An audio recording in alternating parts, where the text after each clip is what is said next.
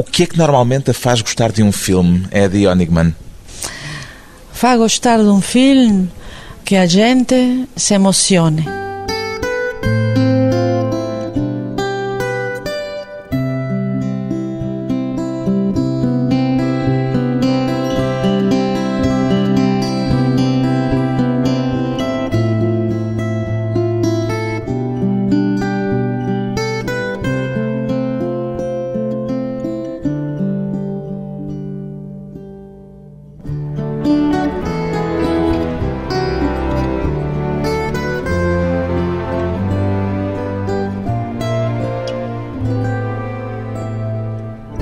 Eddie Onigman, 58 anos, cineasta.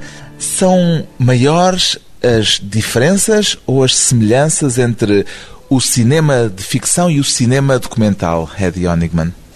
Hay más similitudes que diferencias. El cine de ficción y el cine documental tiene que transmitir emociones, tiene que tener personajes fílmicos que nos gusten, que nos hagan llorar, que nos hagan reír, que nos cuenten una historia, no un mensaje. Yo no. A mí Não no, é uma cineasta de mensagem no, no soy una cineasta de mensajes. Odio las películas que con- tem uma agenda. que tienen la agenda. Se siente detrás de la cámara una persona que tiene un papel y está leyendo las preguntas porque tiene su agenda. Y en lo mismo en el cine de ficción hay que dejar huecos, dejar lugar. Espaços em Espa- branco. Sí, espacios en blanco, espacios vacíos que uno mismo, el espectador, tiene que llenar. Lo mismo en el cine documental. En ese sentido, se parecen más. O seu interesse começou como espectadora pelo cinema de ficção ou pelo cinema documental? Ambos. Yo soy una espectadora que va tanto al restaurante más chic del mundo como al McDonald's, como la hamburguesa del McDonald's y como un sushi preparado deliciosamente en un restaurante de, de- de- De. Michelin. De Michelin. Ah, com estrelas Michelin. Sí, y hay documentales con las estrellas Michelin y hay ficciones también con las estrellas Michelin. Pero hay en el cine más ficciones que documentales. Hay pocos documentales que pasan en el cine. Porquê? Qual é a explicação? As pessoas sentem-se mais motivadas pela ficção do que pela realidade? Es que la realidad, mayoría de los documentalistas la muestran menos rica de lo que es. La realidad es muy rica. Por eso, en- disculpen, no es que estoy haciendo reclame para mis películas, pero en mis documentales, tanto como en mis ficciones, en ambos, trato de limitar el tema, poner fronteras muy estrictas al tema, debe ser pequeño y casi siempre se puede resumir en sobrevivir, el recuerdo, la fuerza de la música, la fuerza de la música en la situación más horrible en que alguien puede estar, la guerra. Crazy. São os Eh, temas sí. dos seus filmes? Sí, sí, son reducidos y porque son reducidos puedo aprofundizar. En vez de eh, Partir com uma lente muito ampla. amplia, con una latitud eh, gigantesca, entro en una piscina, hasta el fondo de la piscina. E já era assim com os seus filmes de ficção? Já eram esses os temas? Sí, porque el primer film... Os de- seus primeiros filmes são todos de ficção. Sí, son todos ficción. Pero llegan la- a un cierto momento llegan las ficciones largas, más importantes. Y la primera más importante fue Mind Shadows, Quimeras, eh, se podría decir. Sim, diz-se em português também, quimeras. Sí, Quimeras es un hombre que está perdiendo la memoria muy rápidamente y trata de agarrarse a la vida, lucha contra esta pérdida de memoria, que va a ser un tema que va a pasar por todo mi cine. O seu documentário mais recente chama-se El Olvido, o Esquecimento. Sí, es el... ah, Há um raccord entre En- esse primeiro filme importante de ficção e este mais recente documentário que realizou. es, es verdad, sí, ahí está. Y además, en este esquecimiento El Olvido. existe la memoria. Si no hay memoria, no hay esquecimiento. Y en Manchados, del hombre que lucha por conservar la memoria, hay el, la pérdida de la memoria. Entonces, en los dos existe el contrario. Pois bem, a cineasta de origem peruana, mas há muitos anos radicada na Holanda, Eddie Honigman é uma das mais destacadas realizadoras do cinema documental do nosso tempo. O que é que já sabe de cada um dos seus filmes documentais? Quando começa a filmá-lo, o que é que já está pré-determinado? Mm, lo más importante es que sé lo que quiero filmar. Eso está predeterminado, sellado. Sabe o tema? No, no sé el tema, sé el nócholo, el, el, núcleo. el núcleo del tema, sé el núcleo del tema, eh, que es todavía más reducido. Cuando doy clases de, de cine y me preguntan, ah, dígame, señora Honigman, ¿cuál es el secreto de un guion bueno? Digo, es muy simple la respuesta, es saber lo que uno quiere filmar. Y les pregunto, a ver, ¿de qué cosa es tu película? Y tú me dices, es una película sobre los exilados. Muito vago isso. Eso no es un tema, ni siquiera. Si yo soy productor de cine, te digo, chao, adiós, hasta pronto. Mas se for sobre músicos exilados que tocam no metro de Madrid, isso já é um tema. Sí, es un tema. Aí já está definida uma história à partida. Sí, por ejemplo, Metal y Melancolía. ¿eh? Primera idea, la clase media sufre la crisis económica del señor Alan García en el año 89. Presidente do Peru. Sí, presidente del Perú. Paso número dos, la clase media está en el taxi porque no tiene otra forma de hacer dinero. Paso tres, que es el núcleo, el logline con el que voy a continuar y hacer todo, es más simple. La clase media sobrevive en el taxi. A conduzir um táxi. Sí, sobrevive conduciendo, haciendo taxi.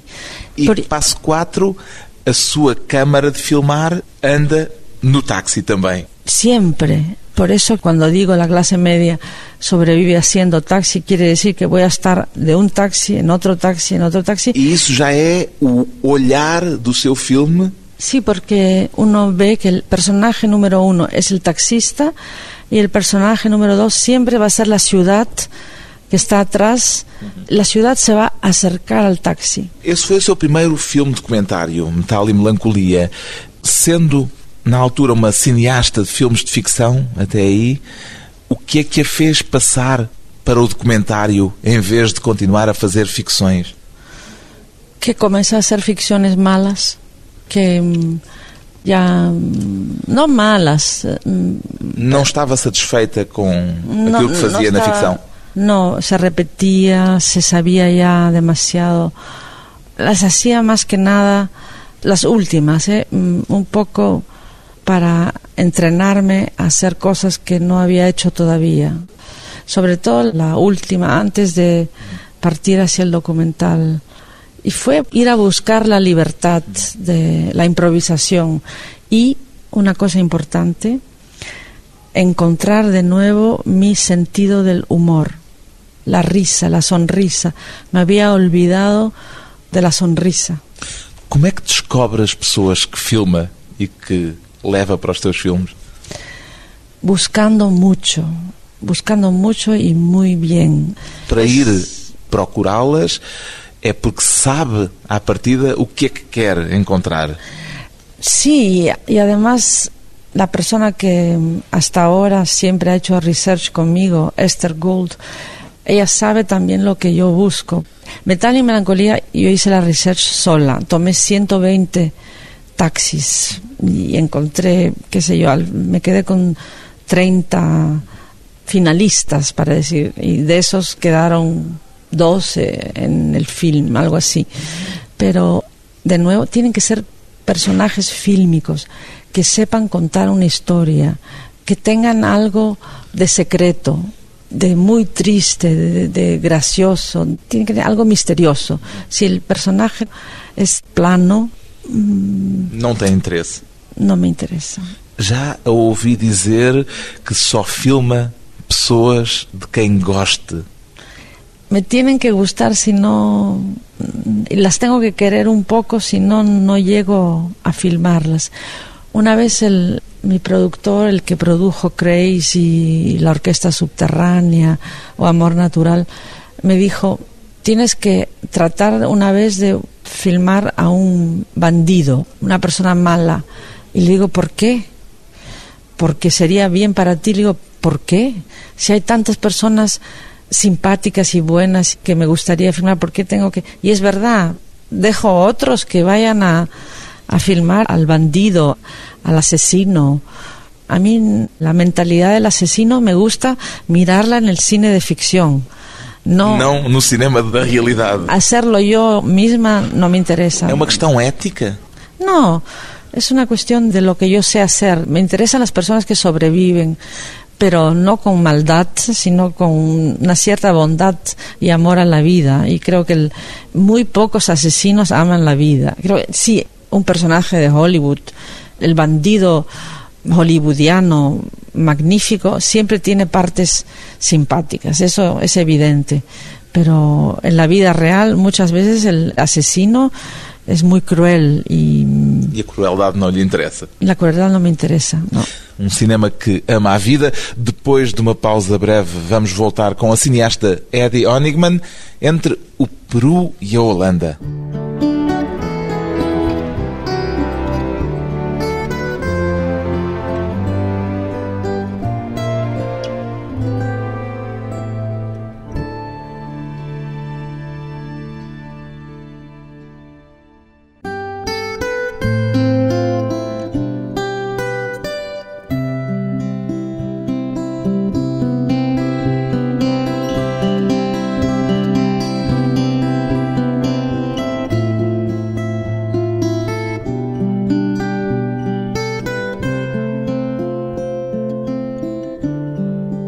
De regresso à conversa com a cineasta documental Eddie Onigman, tornou-se realizadora de cinema ainda no Peru ou já na Holanda, Eddie Onigman?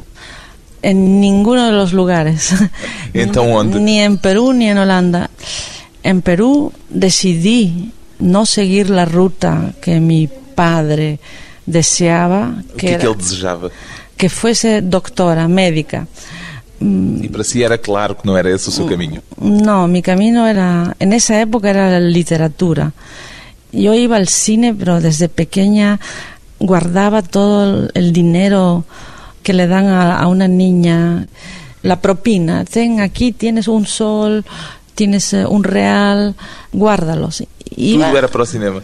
todo lo guardaba para ir el sábado o el domingo al cine. Mas o seu sonho era a literatura e chegou a publicar poesia. Sí, publiqué poesía y lentamente me di cuenta escribiendo que ya no me interesaba exactamente la palabra justa, la coma, la vírgula, el punto, el acento, la, sino estaba más bien describiendo imágenes. E por isso é que a sua poesia se foi tornando cada vez mais uma espécie de pequenos contos, como já disse, Sí, porque se- foram ganhando imagens e foram se tornando narrativas. Sí, se volvieron narrativas y no era cuestión de escribir una novela, sino de realmente hacer imágenes. En el Perú no había una escuela de cine.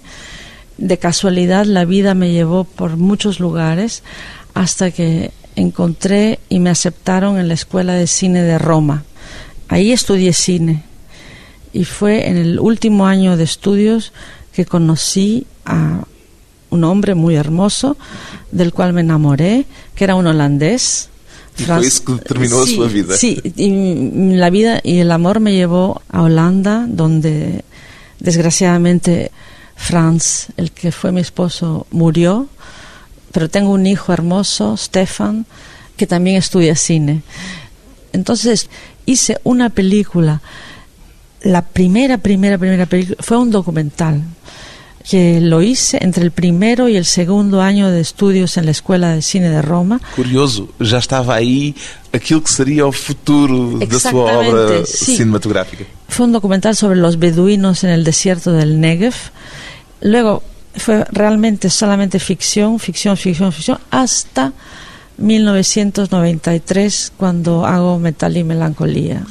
Eu já ouvi dizer que o momento em que decidiu não escrever mais poesia foi depois de ver dois filmes do Luquino Visconti, Terra Trema e Morte em Veneza. Que efeito é que esses filmes tiveram em si para afastar da poesia? La Terra Trema es ficción, pero es un documental. Está hecho con la gente de, del lugar donde Visconti filma. Construye una historia ficcional a través de historia de una cosa real. Y Muerte en Venecia está toda la poesía, toda la búsqueda de la perfección, la búsqueda del arte, de la belleza. El personaje está buscando la belleza en este muchacho del que se enamora. Mas a minha pergunta, a minha questão era perceber o que é que fez com que esses filmes fossem tão poderosos que a fizessem dizer para si própria: não vou continuar a escrever poesia. Simplemente porque me raptaron. Las miraba con admiración. La primera admiración esa de hacer cine, como después los neorealistas italianos, con gente de verdad, y la de hacer en un decor muy rico, Muerte de Venecia, a veces había movimientos de cámara, zooms, que eran parte del documental. Entonces, para mí, la imagen me comenzó a atraer tanto, hacer imágenes, contar historias a través de imágenes, que eran tan fuertes estas dos películas que... Percebeu que era a sua linguagem. Sí, ese era el lenguaje con el que yo deseaba exprimirme en el resto de mi vida. Por que que com uma mãe polaca e um pai austríaco, não é? Foi para Roma. Nunca pensou ir à procura das suas raízes na Polónia ou na Áustria? No, nunca. Incluso ahora tampoco, porque me han invitado muchas veces a la Bienale de Viena. Y Não por- sente nenhum laço afetivo? No, la película ha estado ahí, yo no. Sería triste. Mis raíces están... Es cliché, pero mis raíces están un poco en todos los lugares que visito. Mayormente cuando parto recuerdo una persona o dos o un lugar. He estado aquí, seguramente serán recuerdos que me llevo y Aqui em Lisboa já foi vencedora, por exemplo, no Festival Indie Lisboa, do Prémio do Público com o Forever. Forever ganó E faz parte das suas raízes também já. Sí, y además, por ejemplo, siempre me ha gustado el cine de Oliveira. No comprendo todas sus películas, pero, por ejemplo, una película como Je rentre à la maison, la he visto diez veces y la puedo ver todavía, porque es tan hermoso, tan sencillo, es realmente el, luto. El luto es eso.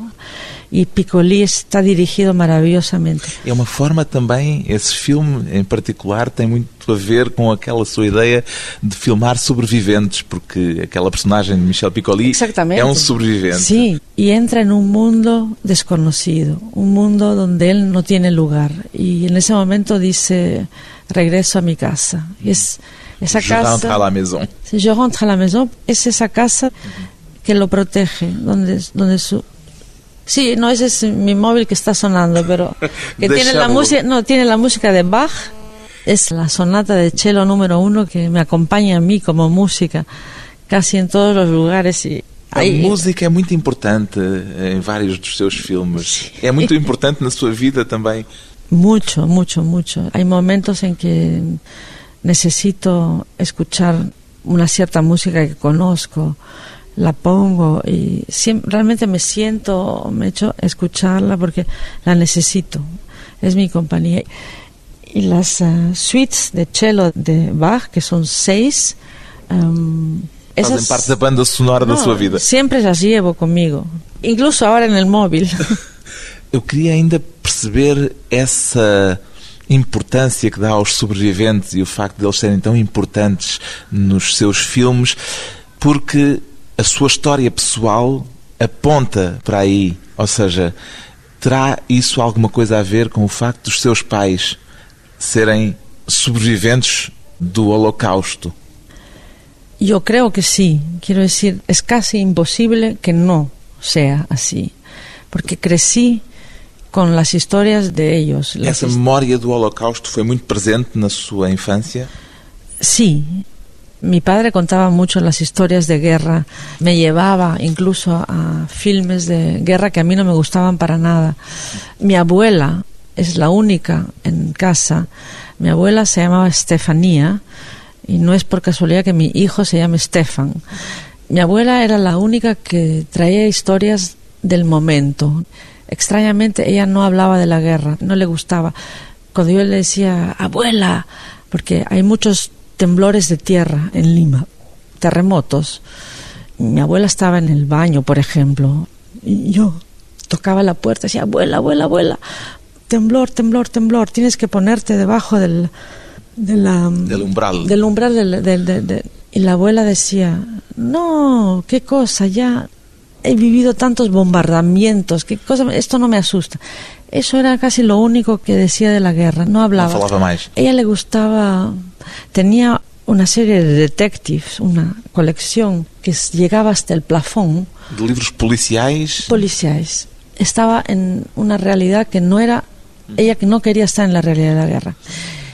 Y extrañamente, creo que tal vez gracias a ella, yo no tengo ningún trauma de segunda generación. Soy una persona alegre, a la que le gusta, le gusta la vida. Essa preocupação transferiu-se para os seus filmes e para essa busca de sobreviventes nos seus filmes? El sobreviviente de todo tipo debería ser el héroe de cada película. No seu filme O Esquecimento, El Olvido, há uma pessoa que diz, já quase no fim, é tão bonito sobreviver. E isso quase que podia ser uma espécie de divisa dos seus filmes. Es así, debo decir. Yo misma tengo una, una enfermedad que se llama esclerosis múltiple. Es una enfermedad muy fuerte. Hay personas que después de dos años están en una silla de ruedas o que mueren muy rápidamente. Pero yo me dije no. Mi neurólogo dice, también gracias a tu creatividad, al hecho de que sigues, haces todo. Lo- forma de recusar a doença. hago todo lo que no debería ser. Antes fumaba. Desde los 17 años, recién un año y medio que no fumo. Pero fumaba mucho. Para la enfermedad no es bueno. Trabajo mucho, mucho, mucho. Para la enfermedad no es bueno. Soy una persona nocturna. Puedo estar hasta las 3 de la mañana escribiendo. No es bueno para la enfermedad hay que hacer pausas eh, a mediodía y dormir una hora, no lo hago. Doença. eh, casi se puede decir que es malo hacer el amor, porque te cansas mucho, pero lo hago. Quiero decir, eh, comer ciertas cosas. Es una forma de, De sobreviver. de negar la enfermedad. Es que lo cuento porque casi todo el mundo lo, lo sabe y me dicen si se ha vuelto parte de la... Quiero decir, el hecho de filmar sobrevivientes en mi película, desde Mind Shadows, cuando hice Mind Shadows no sabía sobre mi enfermedad. Quiero decir, eso se ha agregado el hecho de ser yo también una sobreviviente, de tengo que vencer a la enfermedad en mi cuerpo mismo, esa alegría de poder decir, ah, Não vais vencer-me. no vas a vencerme, vas a... Es parte de... Sí, de cuando escucho al, al Señor decir es una alegría sobrevivir, es una cosa tan bonita, es realmente bonito, es un... En esta época es un privilegio. Uma forma de lutar permanentemente pela vida. Depois de mais uma breve pausa, voltamos com Eddie Honigman, a vida, a arte e o amor natural.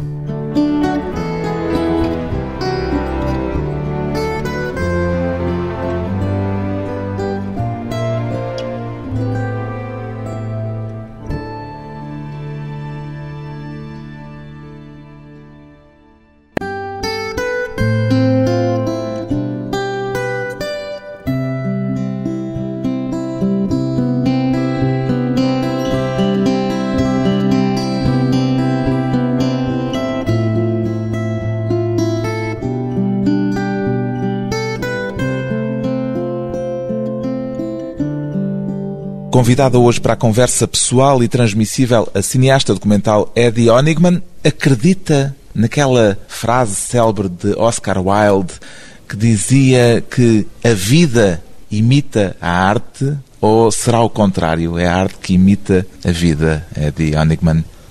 Cualquier arte se inspira en la vida, incluso el arte abstracto. No la imita, sino se inspira de ella. Incluso cuando hablábamos de los documentales con mensaje al inicio, los documentaristas que hacen algo así no han vivido. Entonces, Está a falar de Michael Moore, por exemplo, ou desse tipo de documentário Michael, norte-americano? Michael Moore no tiene otra cosa que hacer que gritar. Grita y grita y tal vez en los Estados Unidos hay que gritar para que alguien lo escuche, ¿no? Pero Mas não é nada daquilo que lhe interessa no me cinema. interesa, no, no, no, al contrario, no, es, es un- es- ese sí es el cinema de mensaje. Es el, el contrario del, del- del cinema que me interesa. No está inspirado de la, de la vida. A mí no me parece que el cinema de Michael Moore sea arte. E o que é arte? Tampoco cuando me dicen a mí, eres un artista, yo digo, no, soy una cineasta. No sé, el arte me parece que si pienso en el cine de ficción y pienso en arte, pienso en Chaplin. O Chaplin, que também foi importante para si quando trocou o Peru pela Europa, já disse que aquela cena do Gold Rush Sí, la escena- ¿usted cómo sabe eso? Sí, sí, sí, esa escena es una, una maravilla. E por Es que foi importante para si essa cena? Porque me enseñó mucho esa escena. En esa escena él tiene mucho hambre y idea, quiero sobrevivir. Já era a sobrevivência aí. Ya era sobrevivencia, con mucho sentido del humor. Cocina la suela del zapato. Se dice suela A del sola do sapato. la sola del zapato, la cocina para comérsela, porque es lo que encuentra para, no tiene otra forma, afuera hay nieve, creo, sí, todo está nevado y encuentra esta forma para sobrevivir, pero con sentido del humor. E depois há o spaghetti, aqueles esparguete que são os cordões do Los cordones sean el los espaguetis. Dígame si no es una maravilla, si no tiene todo lo que el arte debe tener. Es el sentido del humor, la belleza, imaginación, todo, todo está ahí. E essa cena marcou-a especialmente e foi, de alguma forma, um ensinamento para a sua forma de filmar? no inmediatamente es algo que se quedó porque no ha- pasó mucho tiempo hasta que yo regrese realmente a ya en, en Mind Shadows a Quimeras ya hay escenas que son muy muy tristes pero donde la gente se ríe donde hay hay el sentido del humor en relación a esta pérdida de la memoria es muy difícil de reírse pero también está basado en un libro, ¿no? Que es maravilloso. Pero hay momentos en que, como descarga de esa tristeza, hay esta necesidad de escapar desde la muerte, porque la- perder la memoria es, es morir. Manchados es el 1987. Metal y Melancolía es el 92. Es ya el primer documental después de tantísimos años de ficción. Y es, como dije, reencontrar mi sentido del, humor também. y ahí ya entra de una forma consciente Chaplin. Quiero decir, Lembrou-se dessa cena, lembrou-se de Chaplin. digamos, uno lleva escenas, lleva películas enteras, las lleva en la memoria, están ahí latentes y hay cierto momento en que Vem à tona. salen como un- una cosa que está cocinando, plup, plup, plup, salen a la superficie y te ayudan a hacer el cine que estás buscando. Quando lhe perguntei há pouco se concordava com a frase de Oscar Wilde, quando ele diz que a vida imita a arte, era para lhe perguntar se tem alguma intenção nos seus filmes de transformar aquelas pessoas concretas que filma em personagens. No es intención de transformarlas, es que Martin Klein de Mind Shadows o la actriz Johanna Terstegen de Au revoir Mas eu estou a falar é dos filmes documentais. Ah, de los No, pero yo quería decirle que esas personas están llenas de vida. No es que trato de llevar la vida a los personajes de ficción, sino que no me los puedo imaginar sin vida. Quiero decir, escribir el, el guion de una película de ficción, el gran trabajo es darles vida, la vida real a esos personajes de ficção. Mas, ao contrário, nos documentários, essas pessoas que filma tornam-se personagens nos seus filmes.